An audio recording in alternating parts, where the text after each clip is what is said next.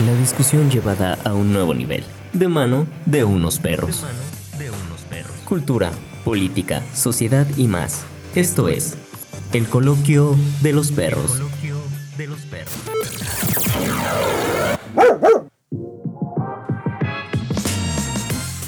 Sean bienvenidos a una nueva, nuevísima emisión del Coloquio de los Perros podcast.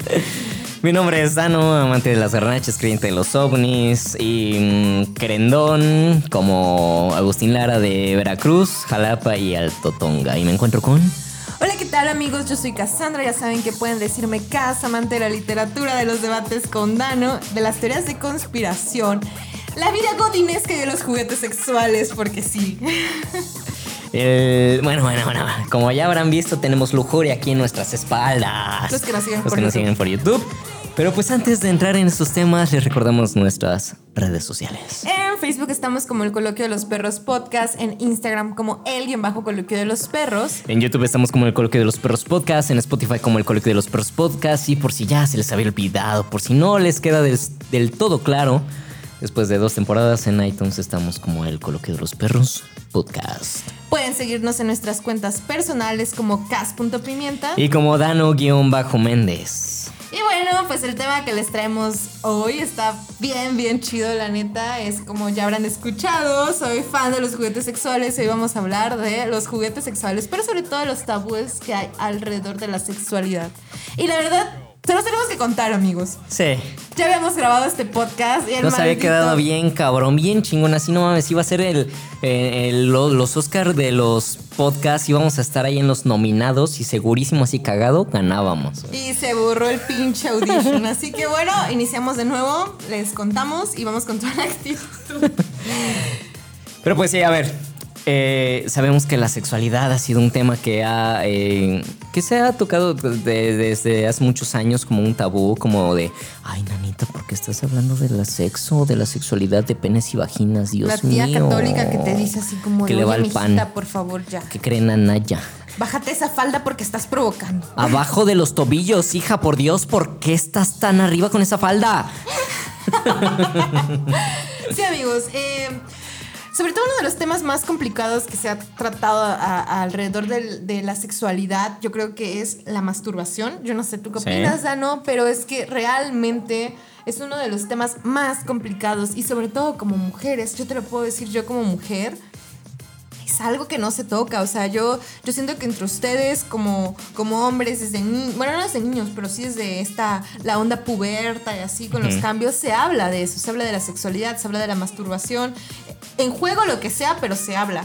Sí. Nosotras creo que, o por lo menos la generación que a mí me tocó vivir, no se tocaba, no se hablaba de la masturbación, no era, era así como, no, no, no, o sea, no, nosotras tocarnos imposible, conocer nuestro cuerpo imposible, ¿no? Sí, de hecho, este, igual a mí me tocó, obviamente, no, no lo voy a negar, sí, a- en, en la secundaria yo- ya se estaba hablando de sexo, ya se estaba hablando de diferentes temas de esa índole. Pero ¿qué pasaba? Muchas compañeras eran, eh, era un tema que tal cual asustaba, era como, ¿por qué estás hablando de eso? Tú no tienes por qué estar hablando de eso, eres un niño, o sea, este chico, ¿por qué dices eso? Y, de hecho, eh, tanto era así que el tema eh, de la menstruación considero hasta el día de hoy aún sigue siendo un tema que incomoda a muchas personas, que es como de, ah, este, ¿por qué me dijiste que tienes tu regla, no? O sea, incluso ya estando a nuestra edad, hay personas a las cuales tú llegas y les ah, es que me duele el vientre, ah, ¿por qué te lo digo? Ah, es que estoy menstruando. Y es como, ah, ¿para qué pregunté, no? O sea, se dan esos casos, aún los existe y aún siguen siendo temas eh, que para muchas personas les siguen incomodando, ¿no? Claro, y fíjate que esto que mencionas de la sexualidad es bien importante porque creo que mi generación un poquito lo está viviendo de una forma diferente, pero tuvimos que desaprender muchas costumbres que teníamos sobre eso. O sea, yo recuerdo que antes así si te manchabas, eh, hablemos de personas menstruantes, ¿no? No Sí. hablar que las mujeres somos las únicas que menstruamos, sino hablar de personas menstruantes, creo que me parece más correcto. Era así como de, no, es que ya te manchaste y es la vergüenza para tu familia y para todos, ¿no? O sea, y era, no se hablaba de esos temas. Y se creaba un protocolo de seguridad en toda la escuela para que no se supiera que la niña se manchó, que perdón, que la persona se, se manchó, ¿no? Y era como de llámale porque se manchó, llaman los papás que le traigan ropa, y era como de una mega alarma, ¿no? Porque realmente era como un tema que, no, es que no pueden saber que se manchó. Claro, pero la verdad es que conforme han pasado los años, las cosas han cambiado y yo debo de agradecer a la vida, la Santa Copa Menstrual. Porque a mí ha cambiado mi vida, no solo en la forma de vivir mi regla, vivir mi menstruación, sino también en la forma en que conozco mi cuerpo. Porque para los que no saben, o los que no saben, o les que no saben, este, eh, la copa menstrual es una copita literal chiquita que se inserta en la vagina pero lo, interesante es, que tú para meterla tienes que eh, meter tus dedos y sentir dónde está tu cervix. Y para mí fue todo un descubrimiento porque nadie te enseña la forma que tiene el cervix, nadie te enseña cómo se siente. Cómo identificarlo. Y nadie te enseña que no tiene eh, el mismo acomodo, o sea que conforme pasa eh, los meses puede estar como más escondido, más inclinado. Y tú aprendes a conocer todo eso, a tocar y, y a saber cómo vas a acomodar la copa. Y te juro que es una forma bien diferente de vivir la menstruación y vivir la sexualidad porque uno conoce su cuerpo de una forma diferente. Entonces, pero son cosas que todavía yo siento que incluso lo estoy diciendo ahorita y la tía católica que me está escuchando, este probablemente va a decir así como de mi hija, hijo, por favor, escuchando, quítalo, por Dios santo, vete a hacer un Ave María, un Padre Nuestro, un 500 rosarios. Pero sí, de hecho, este, si existiera una religión que profesara la cultura de la copa menstrual, eh, porque he escuchado bastantes maravillas, ¿eh? bastantes maravillas de la, copa menstrual y que de hecho también te ayuda muchísimo en aprender a identificar tu ciclo. O sea, la manera en cómo se segrega, ¿no? Bueno, que, el endometrio se va desprendiendo, te ayuda mucho a identificar también este pues consistencias, olores, ¿no? Porque de esa manera también se llegan a, identificar y prevenir, ¿no? distintas infecciones o y fíjate que es bien importante porque uno cree que la sangre menstrual eh, es sucia o se cree esa idea y que huele y a partir de que usas una copa menstrual te das cuenta que en realidad la sangre no huele y que todo lo que huele son los químicos que tienen las toallas sanitarias o los tampones. Y esto nos lleva a otro tema, al tabú que existe de tener relaciones sexuales durante la menstruación. O sea, hay muchas personas que creen que dicen, oh, no, ¿cómo vas a hacer eso? es sucio, o sea, por Dios. No, amigos, eh, realmente eh, la sangre es súper limpia, no te va a ocasionar nada a ti como vato o como morra, lo que sea, o sea, te puedes bañar después y no pasa nada, usamos condoncito, no pasa nada, pero o sea, realmente hay un tabú eh, entre que, la sangre menstrual es sucia y que por eso no puedes tener relaciones sexuales. Creo que mientras sea consensuado y las dos personas se sientan cómodas haciéndolo, siempre y cuando no parte de prejuicios, creo que no pasa nada. Al contrario, y que de hecho hay eh, análisis, estudios de diferentes eh, casas investigadoras, de fármacos, médicos, etcétera, etcétera, etcétera que dicen, mencionan y afirman que gran parte de la población que menstrua si tiene relaciones sexuales durante su periodo, les ayuda muchísimo a calmar eh, los cólicos, dolores, malestares, etc. Y que sí, no, obviamente no vamos a decir nombres, ¿no? Para salvaguardar la privacidad de las personas, pero que en efecto dicen, ¿sabes qué? Es que es, o sea, un ibuprofeno, un paracetamol, un eh, sincol, un este, lo que tú quieras de medicina, no me ha ayudado tanto como tener un orgasmo cuando estoy en mi periodo.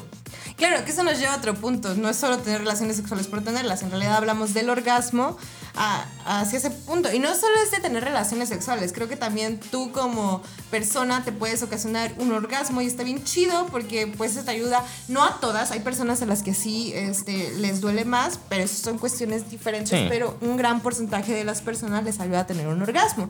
Lo cual nos lleva al tema por el que propusimos esto, que eran los juguetes sexuales, ¿no, Dano? ¿Tú sabes cómo surge el vibrador, por ejemplo? Pues tengo una vaga idea, tengo ahí un, datillo, pero me encantaría que por favor Cassandra nos ilustres, nos cuentes la historia a detalle de cómo fue que eh, hoy en día existen pues tiendas bastante variadas de juguetes sexuales. Pues fíjense que el juguete sexual y sobre todo el vibrador es una cosa bien loca, ¿no? O sea, Antes eh, eh, el orgasmo femenino no era tan concebido de una forma negativa como lo es ahora. De hecho, el orgasmo se utilizaba para tratar muchos problemas, como le decíamos, de los cólicos menstruales o del también estrés. del estrés, e incluso hasta dolores de laringitis. Sí, y que de hecho, ya viéndolo también de la parte machista, se, se mencionaba e incluso había publicidad en la cual decía que ayudaba a quitar el mal temperamento de tu mujer. La, la histeria, ¿no? Ajá, sí exacto. es cierto, justo. Entonces había doctores que literal... Médicos, médicos. Bueno, médicos, perdón, que su función era masturbar a las mujeres para lle- que llegaran al orgasmo eh, y con esto pues disminuir estas dolencias. Nunca fue comprobado si esto Claro de verdad tenía una razón terapéutica, pero pues bueno, existía.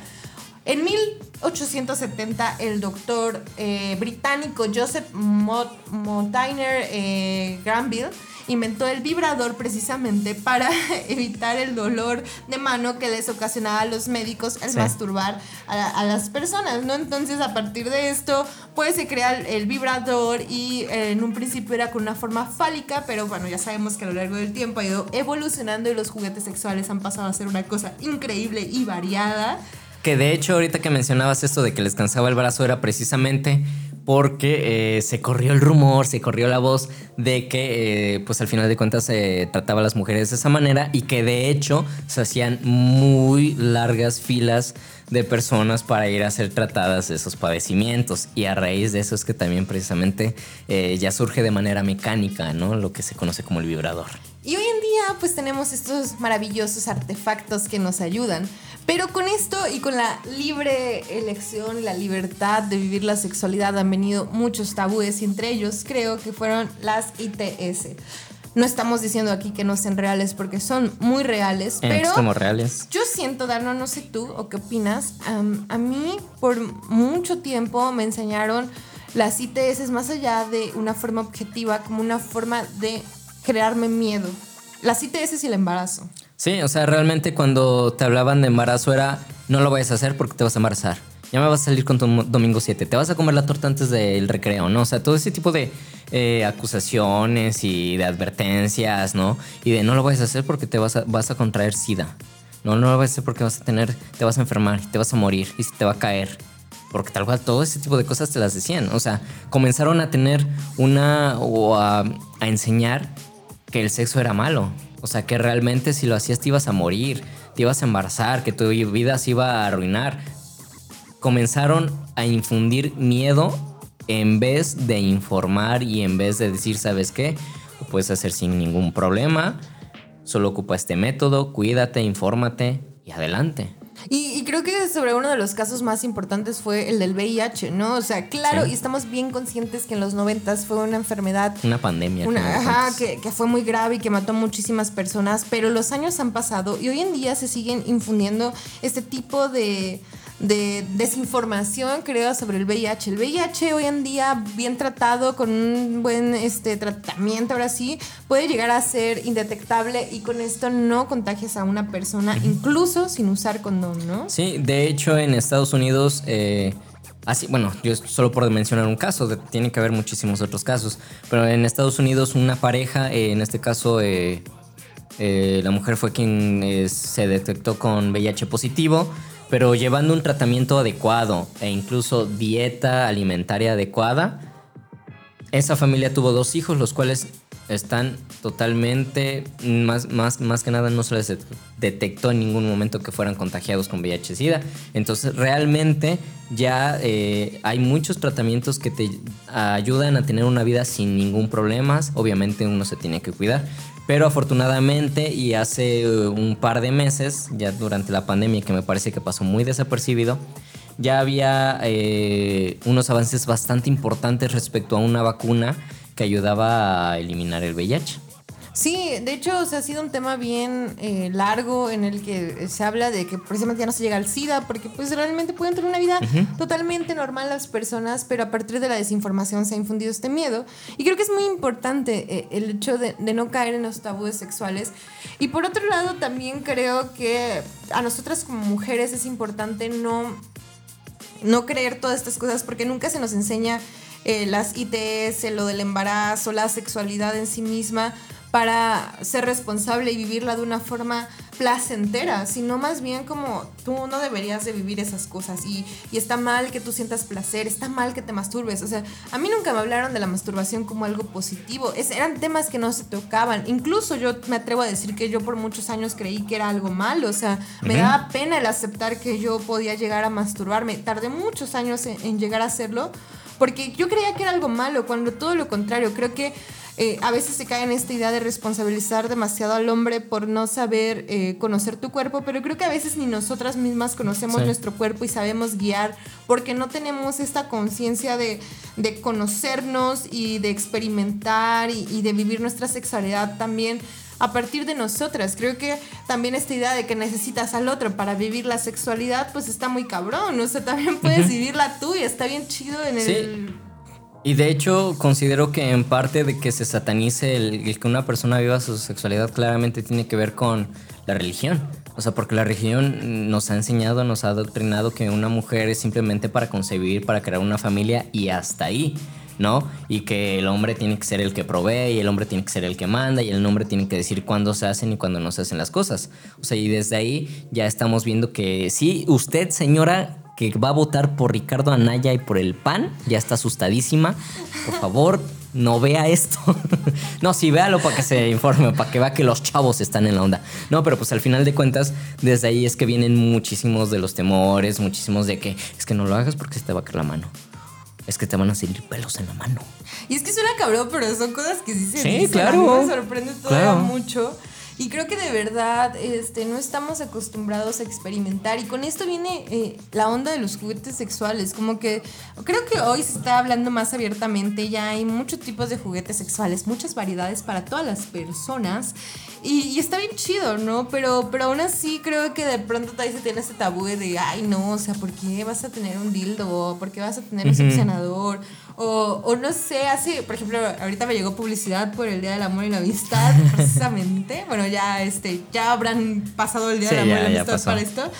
Pero de algo es, se llama Foria. La verdad no nos están patrocinando, pero pues igual está chido que conozcan para que, que experimenten. Y es un este, unas fragancias este, que están hechas a partir de una sustancia de la marihuana en la que te genera más placer si te la pones en los genitales. Entonces, tanto para hombres. Es eh, es literal. Ay, el, eh, no me acuerdo cómo se llama. No, es como un liquidito así como como, lubricante. Ajá, como lubricante que te lo pones y ya se supone que es más placentero, ¿no? Hay diferentes tipos de cosas. Eh, están ahorita, por ejemplo, todos estos succionadores o, o, todos estos vibradores que son tanto para hombres como para mujeres, para que se experimenten. Pero siento que todavía no se habla tan abiertamente de esto.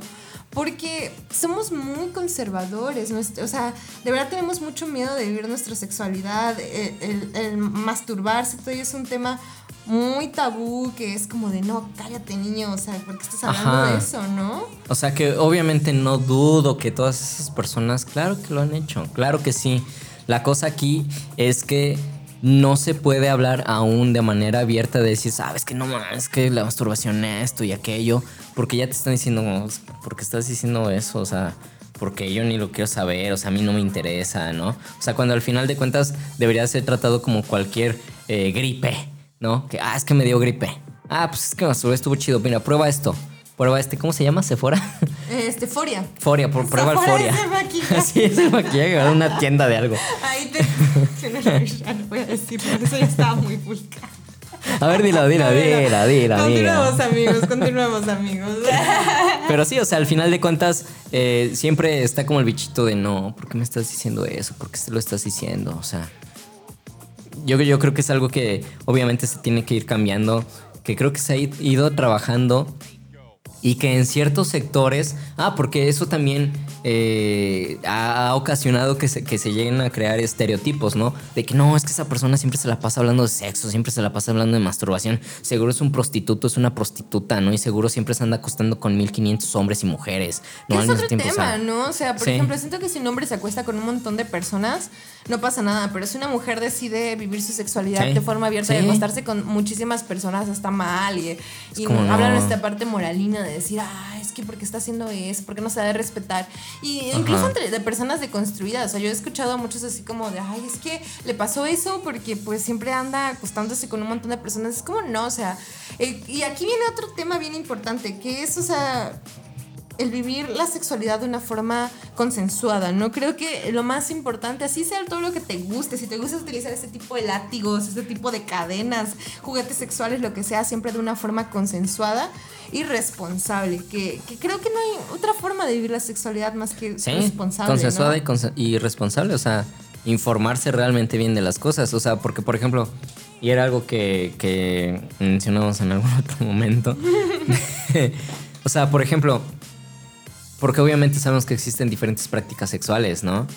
Y obviamente hay diferentes formas de placer y diferentes formas en las que una persona le genera placer. Por ejemplo, con todos estos juguetes que estamos viendo en nuestras espaldas por las personas que nos ven en YouTube. No, el sadomasoquismo. ¿Tú qué piensas de eso? O sea, pues realmente el, dolor a base, perdón, el placer a base del dolor. Que chido mientras las dos partes, o las tres, cuatro, las que quieran.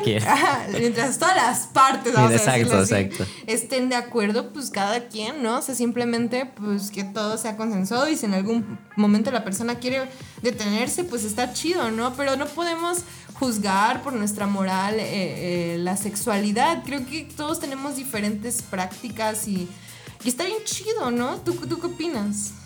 Yo, o sea, Concuerdo totalmente en que cualquier persona puede vivir su sexualidad como considere, siempre y cuando, como ya lo mencionamos, eh, sea consensuado, con respeto e informado. Lo que yo, de manera personal, yo no practicaría eso, porque soy bien collón para el dolor. A mí se me duele. Y digo, el carnal, vámonos ya, hasta luego, bye. pero este. Pero sí, digo, al final de cuentas, eh, yo creo que cada quien puede experimentar y probar cosas nuevas, y ahí es cuando va a decir, ¿sabes qué? Estuvo chido, gracias, pero hasta ahí, no más. O u otra persona este, que diga, ¿sabes qué? Pues yo quiero jugar el 50 sombras de Grey diario, ¿no? Qué pésima referencia. sí. Pero, o sea, por ejemplo, y precisamente ahorita que estamos mencionando que cada quien, eh, o que cada persona puede vivir su sexualidad de la manera en como decida. Eh, sabemos que hoy, hoy día existe una plataforma que está mucho en tendencia, que está de fama, ¿no? El OnlyFans, en la cual hay personas, y a grandes rasgos, cualquier persona puede subir contenido explícito, ¿no? Propio, y la cual las demás personas se suscriben, pagan un precio y consumen ese contenido. ¿Tú cómo ves esa parte de vivir es su sexualidad? Fíjate que en eso yo tengo mucho problema porque creo que no puedes ignorar como todo lo que sucede alrededor de eso. Yo, yo siento que es seguirle dando poder adquisitivo al patriarcado, a los hombres y el objetivizar tu cuerpo. Ahora, eh, y digo por qué no puedes ignorar todo el contexto, porque no puedes ignorar que mientras tú estás decidiendo libremente, hay miles de personas, cientos, millones de personas que no están decidiendo libremente, que existe la trata de blanca, que existe personas que no pueden elegir. Eh, de otra forma porque comercializar su cuerpo es la única forma que tienen de supervivencia, no tienen otra opción. Entonces creo que no puedes, no puedes ignorar eso y yo sé que es un tema bien delicado porque hay muchas, muchas personas que están a favor del trabajo sexual, del OnlyFans, de la prostitución, pero para mí siempre ha sido muy conflictivo precisamente por eso, porque siento que hay muchas personas que no tienen elección y además los, eh, los hombres a partir de esto siguen reforzando su idea de poder adquisitivo sobre los cuerpos de las mujeres, porque vamos a decirlo, o sea, la gran mayoría que comercializa su cuerpo ahí son mujeres. Y los hombres simplemente dicen, yo tengo dinero, yo puedo pagar tu cuerpo y sí, estás decidiendo, pero al final no le estás ganando al patriarcado, no le estás ganando al sistema político, o sea, los hombres siguen ganando beneficios Se sigue a partir reforzando, de dinero, ¿no? Y, Dios, yo sé, o sea, y esta es mi opinión, yo sé que es muy complicado, yo sé que habrá personas que están a favor del trabajo sexual. Yo jamás voy a culpar a las trabajadoras sexuales, creo que no es responsabilidad de ellas, creo que han sido la forma que han tenido para sobrevivir. Sí, claro. Pero sí voy a culpar a aquel que que a partir de su poder adquisitivo eh, objetiviza el cuerpo de las mujeres y los utiliza para su beneficio, ¿no? Creo que es mi opinión, sé que es muy controversial todo este tema, pero es lo que pienso y creo que yo, personalmente no puedo ignorar todo mi contexto. Ah, de hecho, me parece bastante interesante eso que mencionas, ¿no? Que al final de cuentas no se puede ignorar todo el contexto que en efecto, o sea, sí, hay muchísimas personas que trabajan porque esa es la única oportunidad de ingreso que tienen, otras que desgraciadamente son obligadas a hacerlo y muy pocas considero que por elección deciden hacerlo, ¿no? Llámese de manera física o de manera en este caso virtual, ¿no? Pero pues sí, en efecto, en su mayoría son mujeres y en su mayoría eh, el consumidor es una persona masculina, ¿no? Entonces, eh, sí se va reforzando de cierta manera y tal vez haya personas que digan, sí, pero pues al final de cuentas quien paga eso es un pendejo, ¿no? Y, quien se ve beneficiado pues es la morra porque ella se lleva el dinero y se va de viajes y se compra casa, carro. Ok, sí, pero pues al final de cuentas no se termina, más bien se termina de reforzar de cierto modo y hasta cierto grado ese eh, estereotipo, forma de pensar, como lo quieran ver, en la cual es un consumismo, es un consumismo de decir, ah, sí, mira, ¿sabes qué? Yo lo pago para tenerlo. Sí, además el dinero no lo es todo, creo yo, ¿no? O sea, hay como un trasfondo más cabrón fuera de, de si como mujeres ganamos o no dinero por abrir una cuenta de OnlyFans o prostituirnos o ser trabajadoras sexuales, como decidamos llamarlo. Creo que es un tema muy complejo, les digo yo, es mi opinión. Sé que habrá muchas personas que no lo piensen así, respeto, más no comparto, ¿no?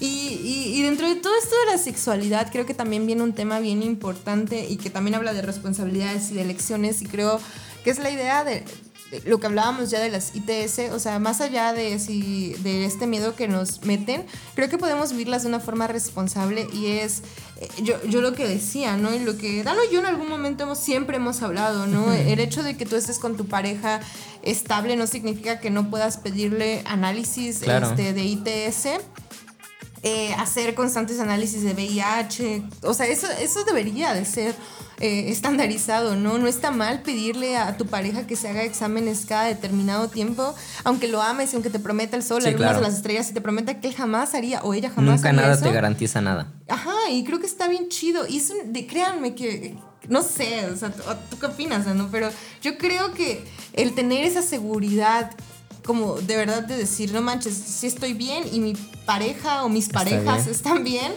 pues está bien chido y creo que hasta te lleva a otro nivel de vivir la sexualidad más chida, ¿no? Como dijeran, qué mejor que hacerlo con permiso y saber que está bien, ¿no? O sea, muchas veces es como de, dijera el dicho popular, de es que tengo el Jesús en la boca. Pues quitarte a ese Jesús de la boca y vivir a plenitud y sin ningún problema, decir, Sobres, vámonos. Me voy para venirme. Igual yo siempre estoy a favor del condón, pero bueno. O sea, yo creo que, y, justo, si tu pareja no quiere hacerlo y te pone así como trabas, pues amigos, ahí no es, porque la verdad es que, pues si no es, o sea, si no es capaz en su madurez emocional de, de, poder hablar de esos temas y de poder decir, ah, va chido, pues sí, nos cuidamos los dos, vamos a hacerlo, no pasa nada, pues, pues yo creo que ahí, y pues nada, yo antes de, despedirnos, quisiera recomendarles un canal que está como Mamá Casquet. Está en Instagram y se los recomiendo mucho porque la verdad está bien chido. O sea, te enseña un montón de cosas de la menstruación, de, las prácticas sexuales, de los juguetes sexuales, de cómo, por ejemplo, se deben de limpiar algunos juguetes sexuales, qué juguetes sexuales se pueden compartir, cuáles son eh, de uso único, así. Este, está súper divertido ese canal, se los recomiendo demasiado.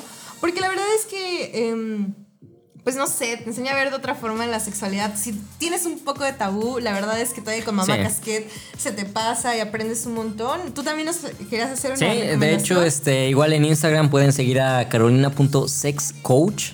Ella es una sexóloga. Eh, la cual eh, sabe aprovechar bastante bien las redes sociales precisamente para informar sobre todos estos tabús que ya estamos mencionando, sobre que si el sexo anal, que si los juguetes, que si las prácticas sexuales, que cómo hacerlo de mejor manera, de qué manera, que las partes más erógenas del cuerpo, cómo aprender a tratar a tu pareja, identificar eh, comunicación no verbal, ¿no? Entonces es, una persona que, que realmente pues, sabe, conoce y no por nada tiene más de 400 mil seguidores. Entonces, este, síganos ahí, a Mamá Casquet y a... ¿Sí es Mamá Casquet? Mamá Casquet. Mamá, Mamá Casquet y a Carolina.sex Coach. Pues para que ustedes también se informen y si usted, señora, que va a votar por el PAN, se quedó hasta este momento, pues gracias, ¿no? Porque pues ya. Pues entrele a ver a mamá Sí. Casquedia Carolina. ¿no? Entrele ahí, dígale, Ay. dígale al sobrino que le ponga en el Instagram.